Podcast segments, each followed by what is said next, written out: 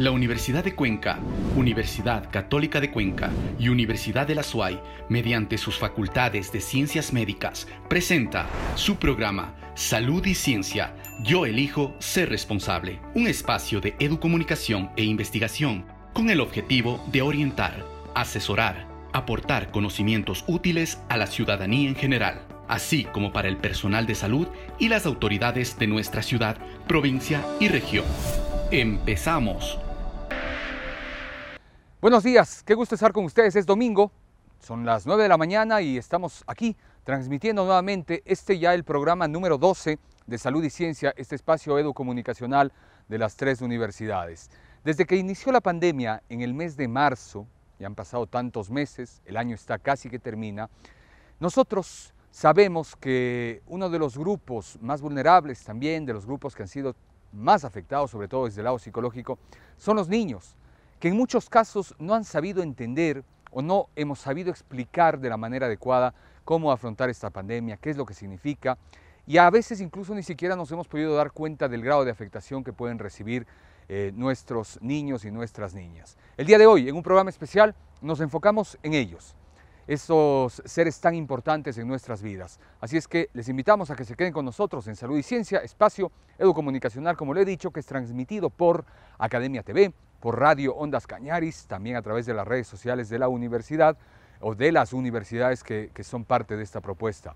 Bienvenidos y bienvenidas, así iniciamos Salud y Ciencia, programa número 12.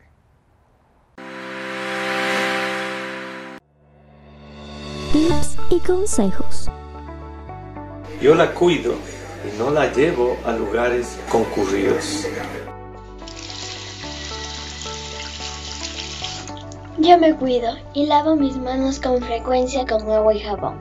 Me cuido con un vegetal son buenos para mí. Salud. Yo me cuido. Cuando salgo de casa siempre uso mascarilla.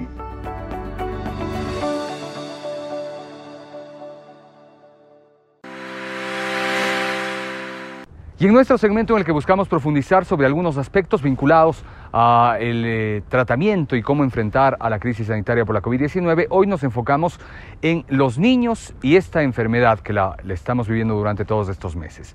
Bien, para el efecto, nuestra compañera Jessica Buccelli estará dialogando con la doctora Caterina Esteves. Ella es graduada por la Universidad de Cuenca en, Medicina y Cirugía.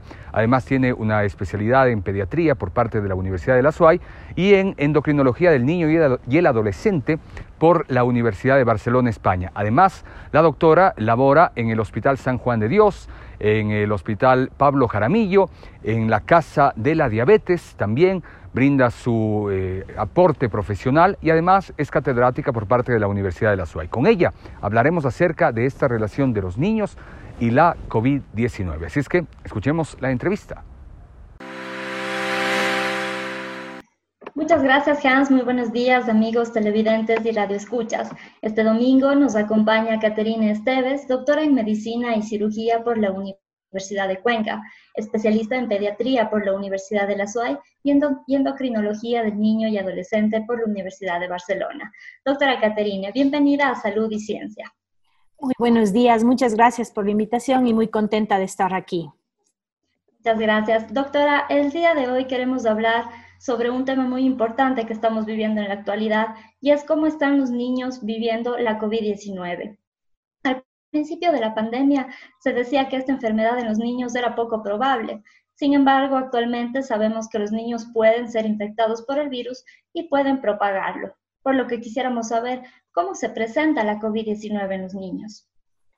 A ver, em, bueno, yo creo que es importante saber que cualquier tipo de, recomendación que podamos hacer va a variar según evolucione nuestro conocimiento sobre esta infección, Bien, usted lo decía que desde el inicio nos decían que no habían infecciones o que los niños tenían cierta protección contra la infección de COVID-19 o SARS-CoV-2, pero sabemos en la actualidad que los niños pueden tener y son menos frecuentes, sí, que los adultos, pero que la sintomatología puede ser más leve, aunque puede variar desde un proceso respiratorio muy, eh, muy pequeño o inclusive llegar a procesos muy graves de procesos respiratorios con compromiso de la respiración o inclusive lo que nosotros médicamente llamamos sepsis.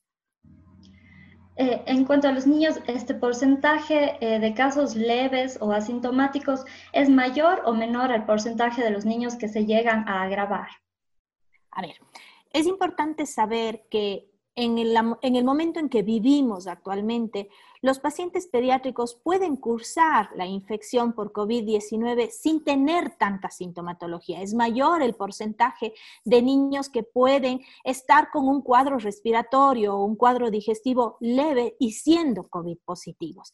Es así que esto nos permite decir que los pacientes que lleguen a presentar una sintomatología grave o severa, el porcentaje es menor, pero lo hay, lo existe y está evidenciado.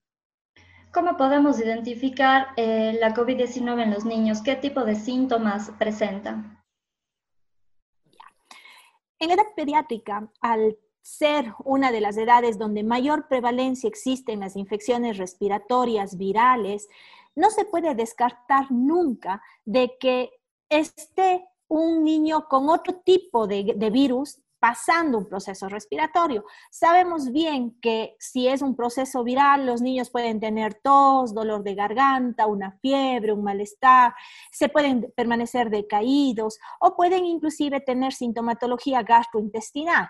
Sin embargo, en la actualidad estamos demandados a pensar que como primera instancia de mundo esta puede presentar un COVID-19, un COVID positivo. Pero Asimismo, los niños pueden estar cursando otro tipo de, virulencia, otro, otro tipo de virus sin ser COVID-19. Entonces, el cuadro clínico va a ser sospechado en la edad pediátrica basados en lo que estamos dentro de la actualidad. Descartar posteriormente con los exámenes que requeriramos para confirmar o, no el diagnóstico. Perfecto, doctora. Eh, es más probable que los niños contagien eh, que contagie un adulto mayor o la probabilidad es la misma? A ver, es una excelente pregunta porque siempre en la consulta los papás hacen esto, ¿no? Y dicen, doctora, y si mi hijo, claro, salió, se contagió y está con un proceso respiratorio, ¿qué probabilidad hay de contagio? La probabilidad es la misma, ¿sí? Tenemos que mantener todas las normas de bioseguridad.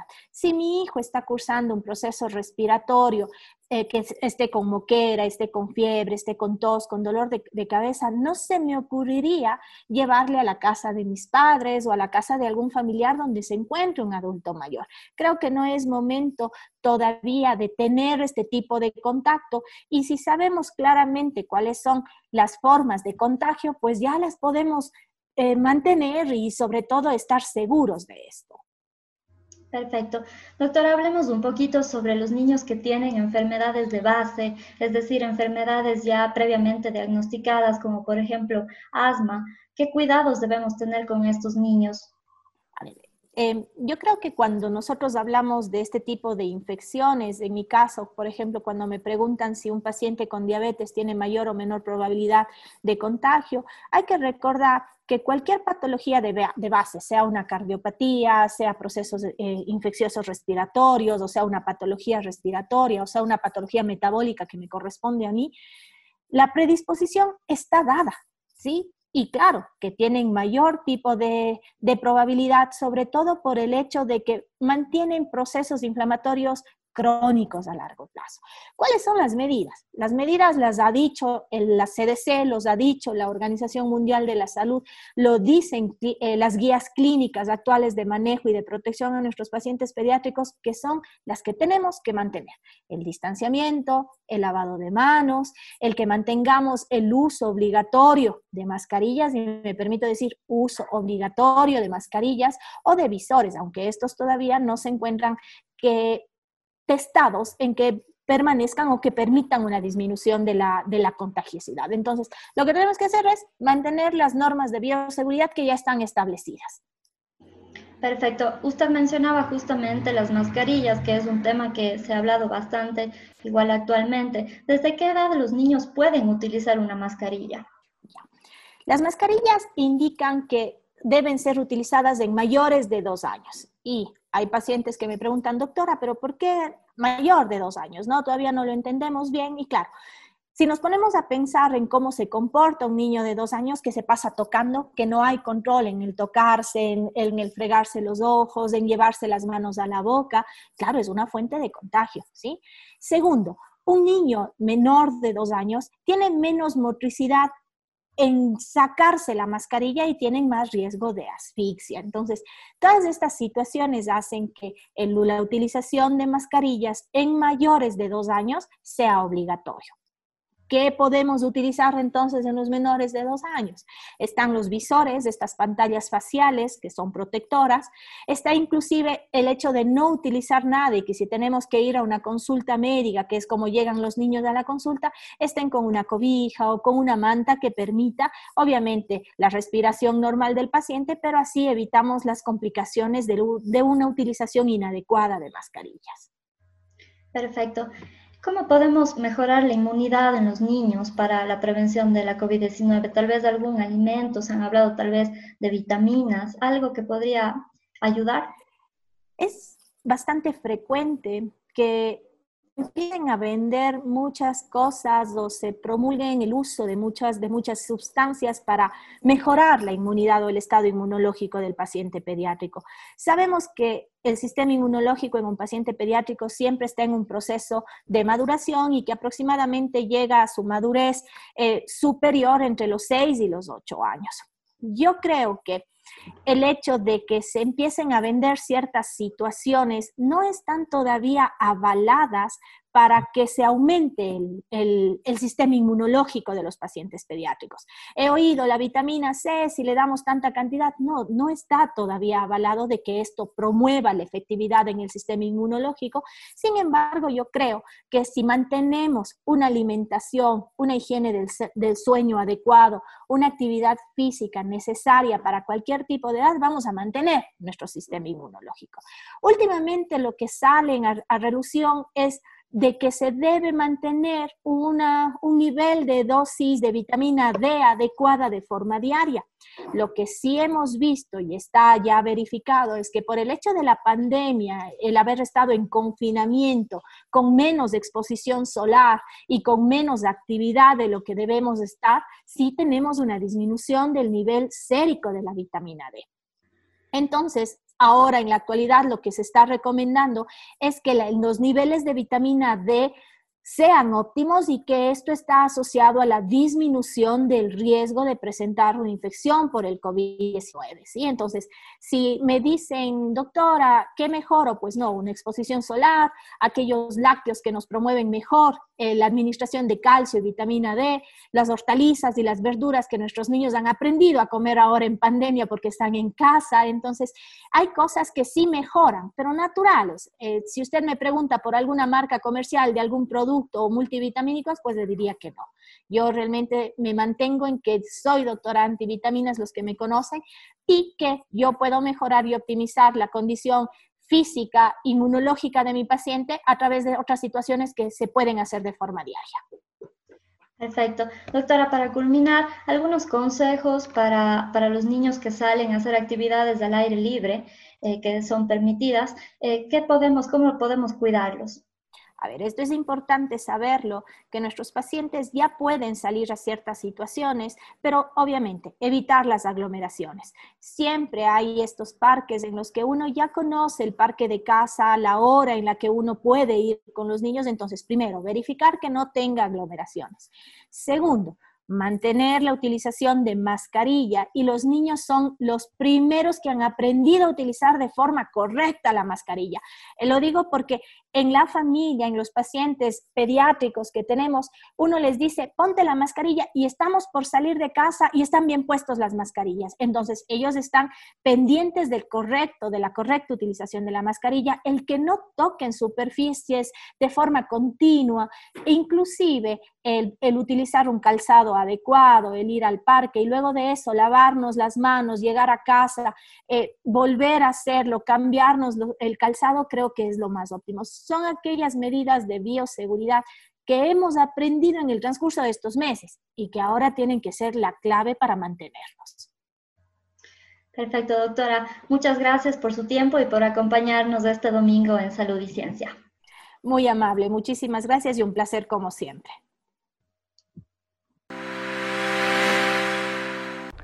Llegó el momento de analizar las cifras, las estadísticas. Para eso, el doctor Fray Martínez, también nuestra compañera Jessica Buccelli, analizan las estadísticas de la última semana en nuestra provincia, en nuestra ciudad. ¿Ha existido un aumento en casos, en contagios de COVID en nuestra provincia? Lo conoceremos ahora. Buenos días. Agradecemos la atención dispensada a esta sección de salud y ciencia, el comportamiento de la COVID-19 en la provincia de la SUAY, con datos disponibles hasta el 11 de noviembre en el portal del Ministerio de Salud Pública. Seguimos en el cuarto lugar con un 6.2%, disminuyendo en relación con semanas anteriores debido al incremento de casos en provincias como Pichincha. El número de casos por semana y el promedio de casos diarios también viene disminuyendo. Aún esperamos las actualizaciones correspondientes al feriado de noviembre, auguramos a que no haya una explosión de casos. Hay necesidad de seguir analizando las formas de contagio y cómo evitar. Una pregunta que nos planteamos es, ¿qué sucede cuando hablamos, cantamos o gritamos? Y la respuesta es, eliminamos gotículas que son partículas superiores a 300 micras que vencen la resistencia del aire y caen al suelo en segundos. Pero también eliminamos aerosoles, que son partículas inferiores a 100 micras de diámetro que pueden quedar suspendidas en el aire durante horas y si tienen el virus van a ser contagiosas. Por cada gotícula liberamos alrededor de 1200 aerosoles. ¿Cómo evitar el contagio por aerosoles? El periódico virtual El Español utiliza un simulador desarrollado por el profesor José Luis Simanes de la Universidad de Colorado y nos muestra la importancia de factores como la distancia de al menos dos metros entre persona y persona. La ventilación de los espacios, puesto que espacios cerrados conllevan más riesgo de contagio. El tiempo que duran los encuentros entre las personas. Si son cortos, el riesgo disminuye notoriamente. El aforo de los espacios y los locales.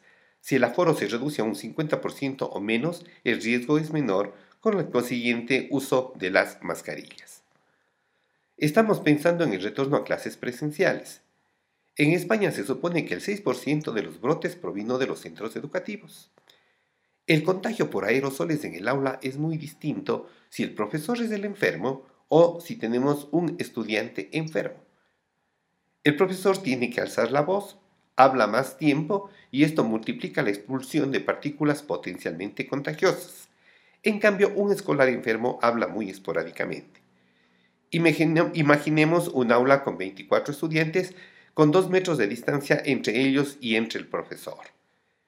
Si el profesor es el enfermo, es la situación más peligrosa que puede haber para el contagio de los estudiantes.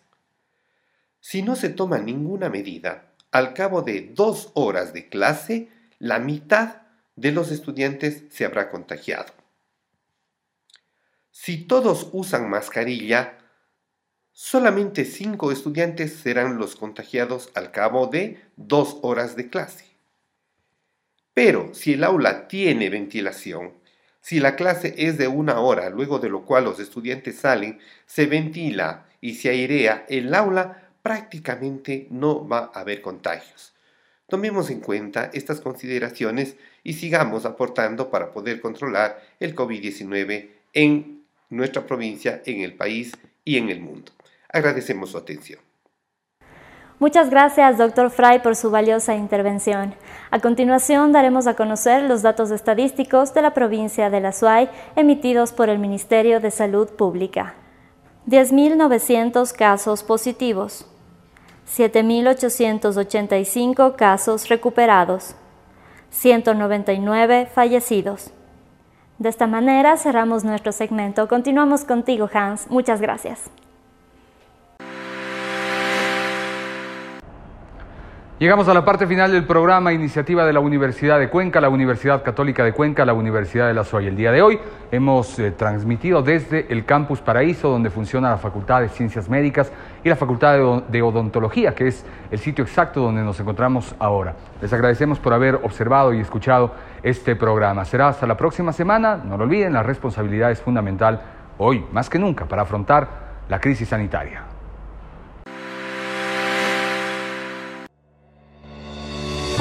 ¿Sabías que... La Organización Panamericana de la Salud creó una página web dedicada a ofrecer recursos para padres, cuidadores y niños, con el afán de que puedan sobrellevar el tiempo de pandemia. Visita el sitio Recursos sobre COVID-19 para padres de familia y niños. La Universidad de Cuenca, Universidad Católica de Cuenca y Universidad de la SUAY, mediante sus facultades de ciencias médicas, presentó su programa Salud y Ciencia. Yo elijo ser responsable. Un espacio de educomunicación e investigación con el objetivo de orientar, asesorar, aportar conocimientos útiles a la ciudadanía en general, así como para el personal de salud y las autoridades de nuestra ciudad provincia y región. Hasta una próxima oportunidad.